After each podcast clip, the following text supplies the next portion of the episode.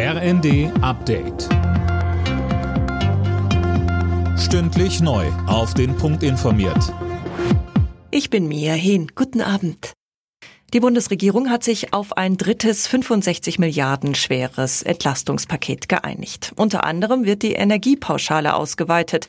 Außerdem sollen mehr Menschen profitieren, sagte Bundeskanzler Scholz. Deshalb haben wir zum Beispiel entschieden, dass wir eine große Wohngeldreform machen. Sie wird dazu führen, dass der Kreis der Berechtigten von 700.000 auf 2 Millionen wächst. Allein daran kann man die Dimension dieser Reform sehen und sie soll auch Heizkosten dauerhaft mit umfassen.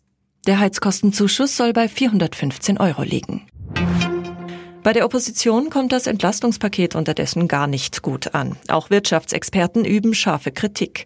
Sönke Röhling, das liegt vor allem daran, dass vieles noch recht unkonkret ist. Ja, zum Beispiel beim günstigen Stromtarif. Da ist nicht klar, für welche Strommenge der denn gelten soll. Und beim Gaspreis gibt's gar keinen Eingriff, kritisiert Unionsfraktionsvize Spahn. In seinen Augen inakzeptabel.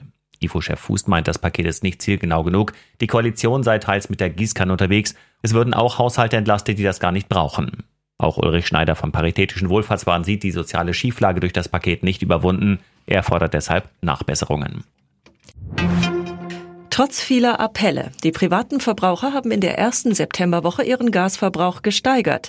Das hat Bundesnetzagenturchef Müller der Frankfurter Allgemeinen gesagt. Damit es im Winter aber ohne Rationierungen klappt, muss weiter gespart werden, sagt Müller.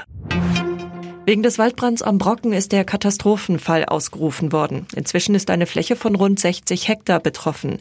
Hunderte Feuerwehrleute sind im Einsatz. Sie werden von Hubschraubern unterstützt. Hertha BSC kann in der Fußball-Bundesliga den Befreiungsschlag feiern.